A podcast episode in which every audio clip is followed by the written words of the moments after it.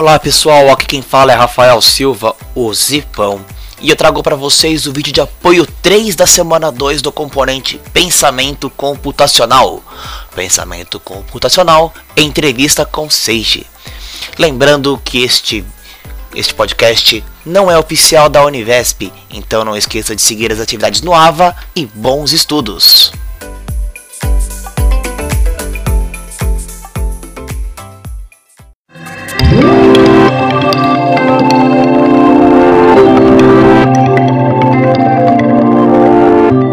Muito tem se falado hoje em dia sobre pensamento computacional. O que é pensamento computacional? É, pensamento computacional, na verdade, é uma forma de pensar ou ver o mundo. Então, quando a gente é, olha para as atividades do cotidiano, ou o nosso trabalho, ou problemas é, do mundo real, a gente consegue pensar de uma maneira a poder resolver é, dificuldades, desafios e problemas. Então, se a gente é, olhar o mundo real como um espaço de criatividade onde a gente consegue explorar diferentes formas de agir, é, utilizando processos bem definidos, onde a gente consegue ter a capacidade de utilizar ferramentas que a gente chama da computação é, aplicada ao mundo real, para mim isso é pensamento computacional. Então, quando você consegue identificar padrões, quando você, você consegue extrair processos, você está utilizando, na verdade, conceitos que a gente chama conceitos de pensamento computacional.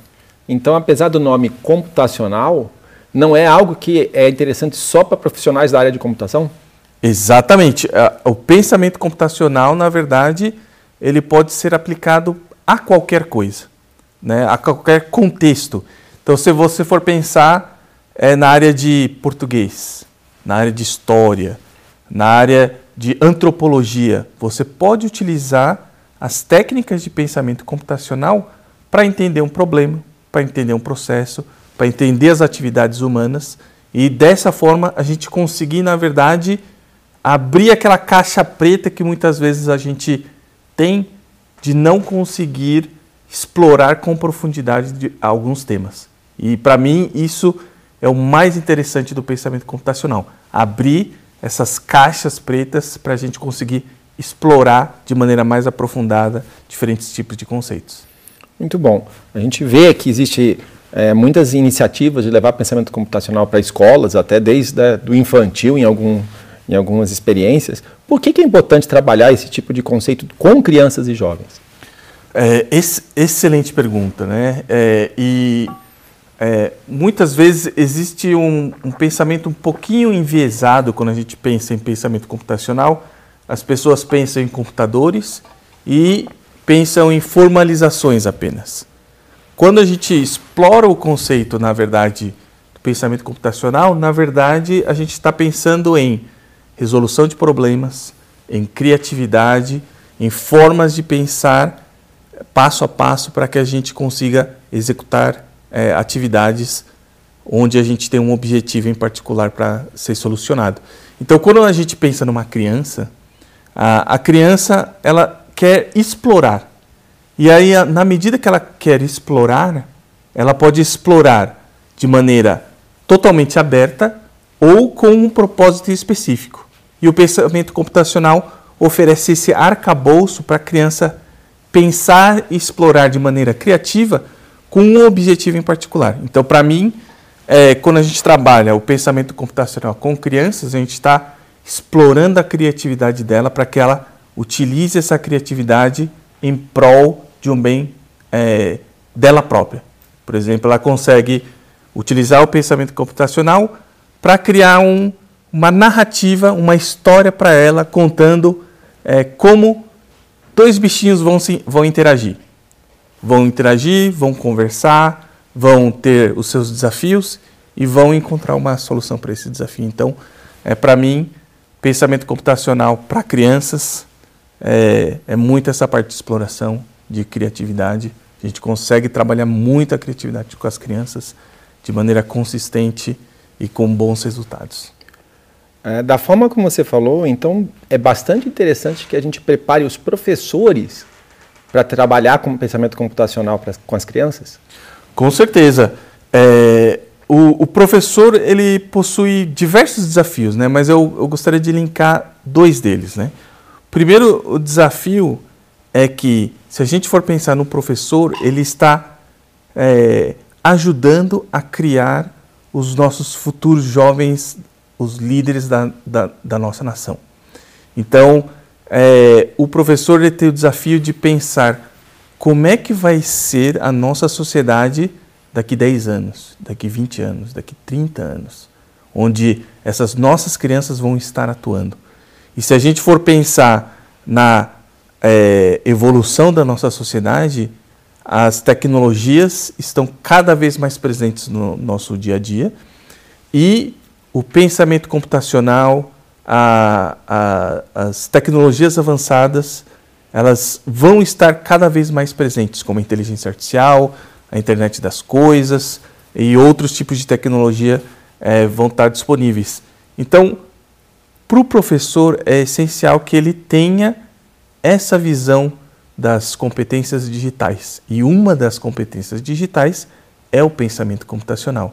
Então, se ele tem essa a capacidade de trabalhar pensamento computacional com as crianças, muito possivelmente essas crianças vão estar mais capacitadas para ter é, melhores oportunidades no futuro, para crescerem com mais propriedade, para conseguirem resolver é, problemas do cotidiano da nossa sociedade. Então, para mim, eu, eu acredito que essa, as competências digitais e a resiliência digital, que é a capacidade de você sobreviver às mudanças digitais ao longo do tempo, são duas características essenciais que o professor, é, é, na atualidade, ele precisa ter para ele trabalhar com propriedade. Existem a, algumas referências interessantes de onde você considera que o pensamento computacional está sendo bem implementado, alguns lugares onde vale a pena se conhecer um pouco mais? Com certeza. É, é, existe, um, é, na verdade, é, uma grande iniciativa mundial onde o trabalhar o pensamento computacional tem se tornado uma vertente muito forte no mundo. Né? Então, tanto as, as grandes instituições internacionais, Unesco, OECD, Banco Mundial, BID, é, Fórum Econômico Mundial, eles vêm puxando agendas relacionadas a uso de tecnologias e capacitação das pessoas para o uso de tecnologias e desenvolvimento de competências digitais. Então, é, os países é, desenvolvidos, se a gente for pegar essa vertente, eles têm é, nos últimos anos, trabalhado muito forte é, nessa área. Então, se a gente for pegar exemplos interessantes, Coreia do Sul, extremamente é, é avançada do ponto de vista de pensamento computacional. É, tem, existem materiais excelentes que eles desenvolveram desde o primeiro ano do ensino básico até o ensino médio. É, e eles constroem é, o pensamento computacional, a forma de pensar é, no, nas suas crianças. A gente tem é, vários casos também de países é, da Europa é, que, que também possuem trabalhos interessantes na área de competências digitais e outros países como a Índia, que poucas pessoas falam, ela na última década ela transformou a sociedade por meio das tecnologias, em particular da computação. Então, é, a gente olhando a, a curva econômica da, da, Índia, por exemplo, ela está uma crescente muito grande e quando você olha o porquê, você vê que a computação ela tem se tornado é, o mainstream, ou a área principal de crescimento econômico do país. E o próprio Ministério de Educação da Índia tem trabalhado muito com as crianças e com jovens o pensamento computacional, computação e é, tecnologias relacionadas, como inteligência artificial. Então, é, China é outro é, país que está trabalhando muito forte e, e, vários outros países, mas eu gosto de trazer esses outros países que a gente considera do sul global, porque muitos deles têm atuado para fazer uma revolução da educação e por meio dessa re revolução a sociedade cresce economicamente. E isso é muito bom para esses países. Bom, sempre se diz aqui no Brasil que nós somos o país do futuro. Então, na sua opinião, para a gente realmente chegar nesse futuro, o pensamento computacional tá, faz parte desse pacote? Com certeza. Eu acredito firmemente que é, o pensamento computacional, as competências é, digitais, ele precisa fazer parte da nossa agenda da educação do nosso país.